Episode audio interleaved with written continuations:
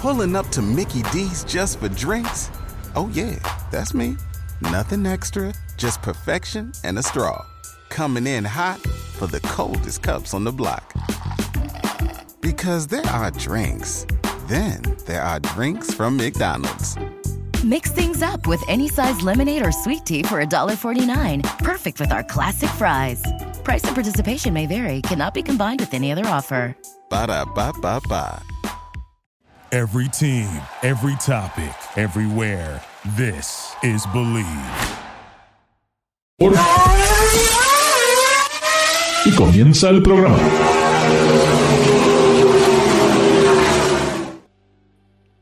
Y ahora, nos abrochamos el cinturón. Ponemos la primera velocidad. Pisamos el acelerador. Y comienza el programa.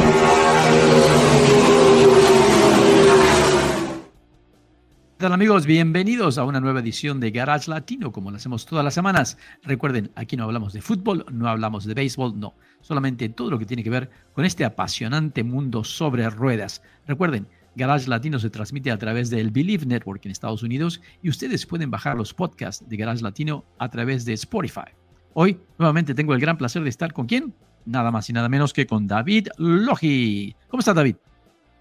¿Qué tal, Ricardo? Buenas noches, estimado auditorio. Sean bienvenidos a su casa, que es Garage Latino. Saludos y un abrazo desde Monterrey, México.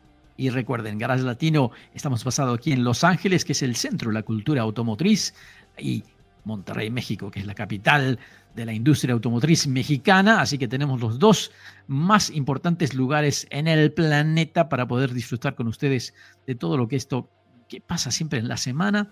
Además, de no solamente probar los vehículos, tratamos de dialogar con ustedes y darles recomendaciones para que antes de que adquieran un vehículo, tomen algunos consejos, tomen algunas precauciones y sepan de que no todos los autos están hechos exactamente iguales. David, hoy tengo la gran oportunidad, un privilegio, diría yo, eh, de, de, manejar dos autos eh, que están separados entre sí por 60 años y me dio que pensar mucho desde que desde el punto de vista de que bueno me parece no sé tal vez estamos llegando al final de una etapa es el comienzo de otra o tal vez estoy equivocado. Te comento amigos y amigas eh, comencé la mañana manejando mi propio Mustang 1965 Fastback algo que realmente ya está considerado un clásico y al mediodía cambié el volante por el 2024 nuevo todo nuevo Ford Mustang vehículos totalmente diferentes, aunque mantienen cierto DNA, pero la tecnología ha avanzado tremendamente y se puede decir que muy pocas cosas tienen en común, solamente algunos puntos de diseño, pero nada más. Pero esto me hizo pensar, ¿qué es lo que va a pasar con el famoso segmento de los pony cars, los muscle cars? Hoy en día, David, ya vemos que, bueno, Ford sigue con el Mustang, pero el Camaro ya desaparece, eh, también el, Challenger parece que nos va a dejar muy pronto o va a ser reemplazado por algo totalmente diferente. Eh, ¿Estamos viendo los últimos días de, esta, de estos 50 años del Pony Car, David? Mm, mira, para empezar, eh, en, cuanto a lo, en cuanto a lo que es la antigüedad del auto, pues realmente está enfilando, tiene ese mercado 59 años creado per se, aunque es un término debatible porque se comenta que esto comenzó con el Barracuda de, este, de, Plymouth. Pero vamos a dejar eh, ese, ese debate para otra ocasión y vamos a, sentarnos, a centrarnos en lo que son los, los muscle cars más famosos. Entonces, eh, la, historia de, del origen es en 1964, en abril, para ser exactos. Y pues e, este segmento tiene 59 años, realmente se está adelantando el Model Year a 2024. Estamos hablando de eh, pues julio del 2023 y ya el Model Year, tú sabes cómo, cómo se las gastan los, los eh, fabricantes. Entonces, este, este segmento ha ido transformándose de una manera tremenda y pues ahora estamos eh, posiblemente viendo ya los últimos eh, capítulos o las últimas páginas de, este capítulo, porque ya todo está tendiendo para los autos eléctricos.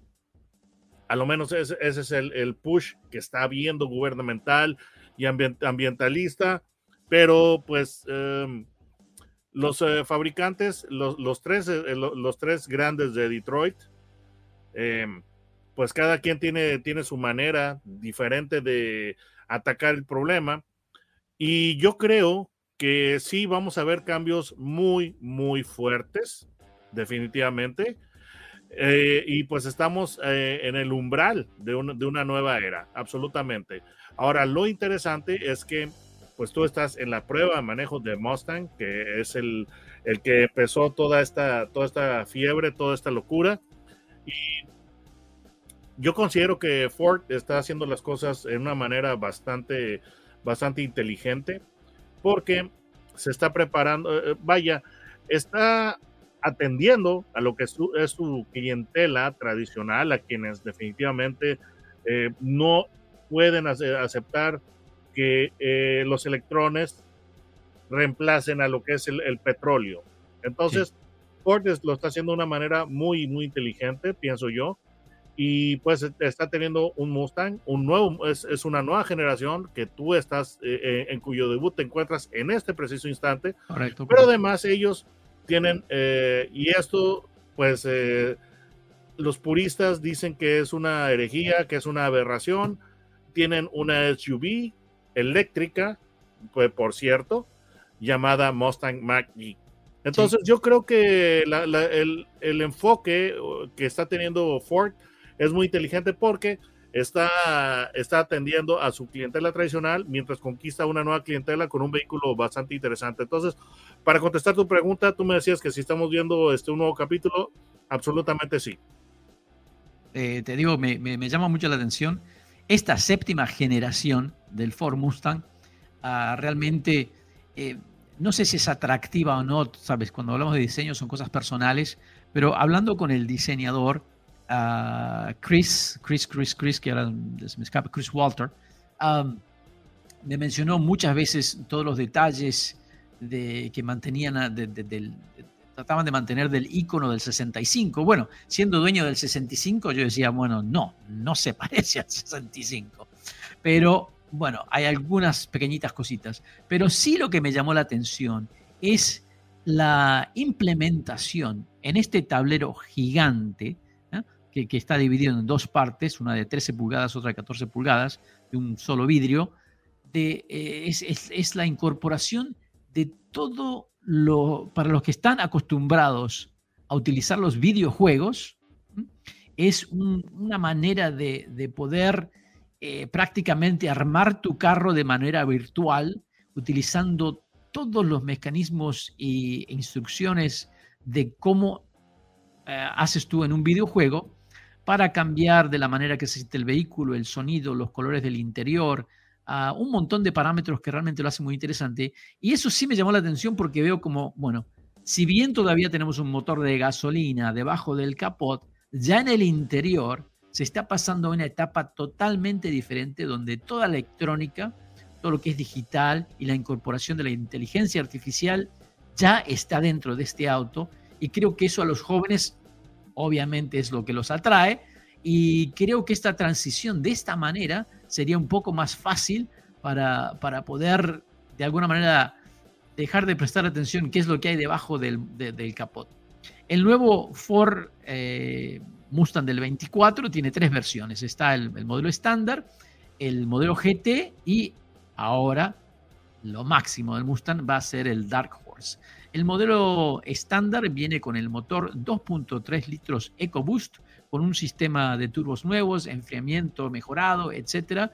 315 caballos de fuerza comparados con 175 de mi Mustang del 1965, me parece impresionante. Ah, pero eh, muy, muy lindo cómo se siente este vehículo en el asfalto, totalmente cómodo, ágil, veloz, muy buenos frenos, se incorporan frenos Brembos en, en, los, en los paquetes de performance. Eh, muy lindo vehículo, pero nuevamente vuelvo a este panel de instrumentos que es algo muy especial y realmente targeteando a la gente joven. Y creo que es, eso es algo muy, muy inteligente lo que está haciendo. Te digo, eso es lo que más me llama la atención. Ah, muy, muy, eh, muy pensado para que las nuevas generaciones continúen eh, con, dándole esta gloria a este nombre de Mustang, ¿no? Eh, que para algunos, como tú bien mencionaste, sí o no, eh, un Mustang eléctrico es algo que no podría existir nunca, pero ya es realidad y encima cuatro puertas. Pero bueno, eh, hay una transición y no sé cómo ahora Camaro puede responder a esto o cómo Chrysler con su Challenger pueden hacer de alguna manera algo dentro de este segmento. No veo a estos otros dos competidores entrando en un mano a mano como lo han hecho por estos últimos 50 años. Creo que el cambio se viene con planes y estrategias totalmente diferentes y creo que el famoso pony car, el muscle car, ah, en, muy pocos años dejará de serlo. Creo que el nombre Mustang continuará, pero de una manera muy diferente. Sí, definitivamente. Pues eso es una nueva era en la cual los fabricantes están siendo honestamente sorprendidos porque pues hace no tanto tiempo Tesla era el hazme reír. Tesla era una compañía que no era rentable. Entonces, eh, y Tesla era una, eh, era una, compañía que empezó eh, muy fácil de subestimar porque empezó con un Roadster que era basado en, un Roadster basado en el Lotus Elise con algunos, con algunos cambios. Entonces, mucha gente eh, definitivamente eh, a Tesla la subestimó y pues ya después eh, ha tenido esa transformación. El caso es, el segmento de, los muscle cars, el, concepto de, deportividad se está redefiniendo porque el auto eléctrico pues ya, ya tiene el, el auto eléctrico más veloz, pues realmente acelera en una, en una manera eh, prodigiosa en menos de los dos segundos del 0 a 60, el cual ya es territorio muy, muy, muy eh, serio de, maquinaria verdaderamente exótica. Tiene muy buen, eh, muy buen handling por la cuestión de que, bueno, pues las baterías, las pesadas baterías ubicadas en la parte inferior del vehículo le dan muy buen manejo, muy buen agarre, Ahora tú tomas lo que son los eh, dobles motores que dan el efecto práctico de darle tracción integral. Entonces, se está redefiniendo lo que es la, la deportividad. Entonces, el segmento definitivamente eh, de los muscle cars tiene que renovarse o, o va a morir. Sí. Es así de sencillo. Está ese, ese dicho, esa máxima, renovarse o morir. Y los fabricantes están conscientes de eso. Entonces, están haciendo este es, este es un momento crucial en el cual este segmento pues está eh, enfrentándose hacia cambios fuertes, principalmente electrificación. Entonces tenemos, eh, tenemos ya la, eh, a, dos, a dos fabricantes que están dando alguna idea de, de, cómo van a lidiar con, este, con, esta, con, con, esta nueva realidad de la transformación del muscle car y el tercero, pues, pues no ha dicho nada. Es decir, vamos a ser más claros. Ford ya tiene su estratégica, su estrategia, perdón, su estrategia ya marcada, revelada. Van a ser con el, con el Mustang con motor a gasolina, el cual tú estás eh, eh, probando en este momento. Es, Y eso en versión coupé. Y la versión eléctrica, que es eh, Mustang Mach-E, que es una SUV. Que por cierto, yo la, la he conducido y honestamente a mí me ha dejado muy buena, muy, buen, eh, muy buena impresión, muy buen sabor de boca en cuanto a lo que es eh, el manejo, realmente, porque sí lo, lo, he conducido en pista. Y, ese, y esa camioneta tiene un, manejo verdaderamente divertido, verdaderamente eh, extraordinario. Como pues te digo, potente, en, una manera que yo no he visto algún Tesla conducirse en pista, ¿verdad? No, no, pero y es muy potente, muy, pero sí, muy sí, potente. Sí. Entonces, Ford ya, ya reveló su, estrategia, que es tener el Mustang tradicional, perdón, de dos puertas, ya con motorización a gasolina, y, la, y, el eléctrico, que es un SUV, que honestamente pienso yo, a pesar de que los puristas estén rasgando las vestiduras, pienso que es una idea muy, eh, muy inteligente, porque las SUVs es lo que, es lo que realmente todo el mundo quiere. Y duélale a quien le duela, las SUVs es lo que más se está vendiendo. El modelo es, eh, más vendido de Lamborghini es la Urus. Sí, ¿sí? el, modelo más vendido de Porsche, la Cayenne y también la Macan, etcétera. Entonces la, lista, la lista podría continuar.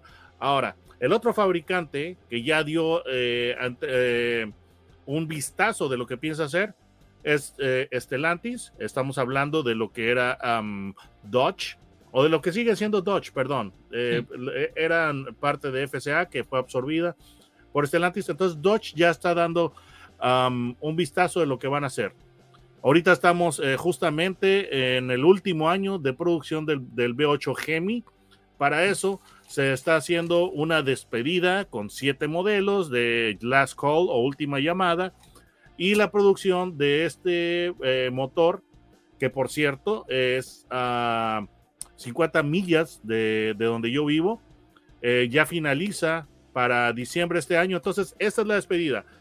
¿Qué, va, qué, es el siguiente paso? Bueno, Dodge ya reveló lo que va a ser su nuevo muscle car, el Charger, que regresa a ser de dos puertas.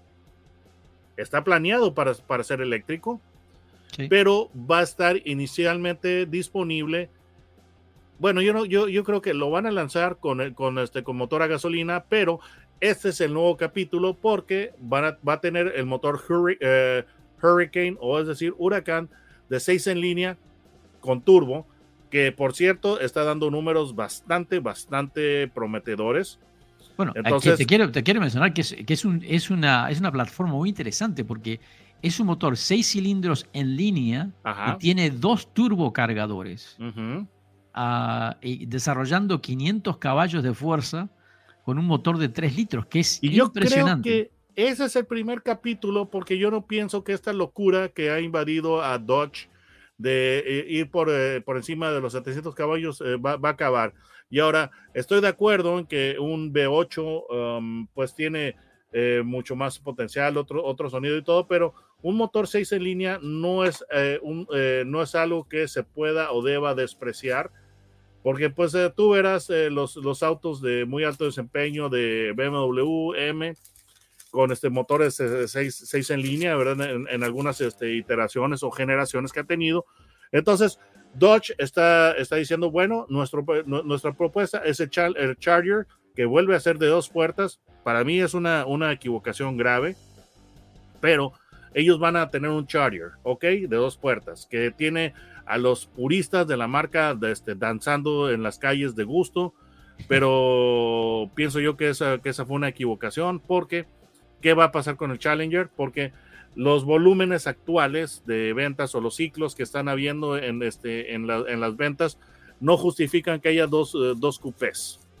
Entonces, ellos necesitan un sedán, no sé qué va a ser ese sedán, no sé si ahora se van a poner graciosos o chistositos los de, los de Dodge y van a hacer el, el sedán eh, nuevo de Dodge, lo van a convertir en el Challenger, no lo sé, no, no sé exactamente qué piensan hacer.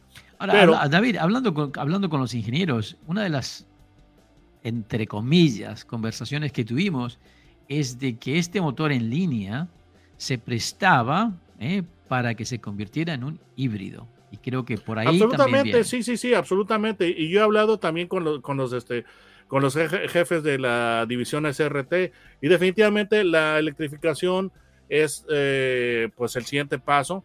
Como te digo, el Charger cuando eh, fue dado el primer vistazo era completamente eléctrico. Ahora, el Charger este, va a estar disponible con motorización, eh, yo creo va a estar disponible en versiones a gasolina y versiones eléctricas y yo creo que también van, a tener híbrido. Esto eh, lo favorece mucho el hecho de que ya son parte de, lo que es Stellantis, ya tienen acceso a tecnología de Peugeot y, Citroën, que ese era el talón de Aquiles que había tenido Chrysler y Dodge cuando eran parte de Fiat Chrysler. Entonces, están saliendo beneficiosos en ese lado. Entonces, por un lado, ya tenemos que Ford ya está diciendo qué es, ya nos dejó de ver cuál es su estrategia. Dodge nos está enseñando cuál es su estrategia. Los que ahorita, eh, los que ahora están calladitos es Chevrolet.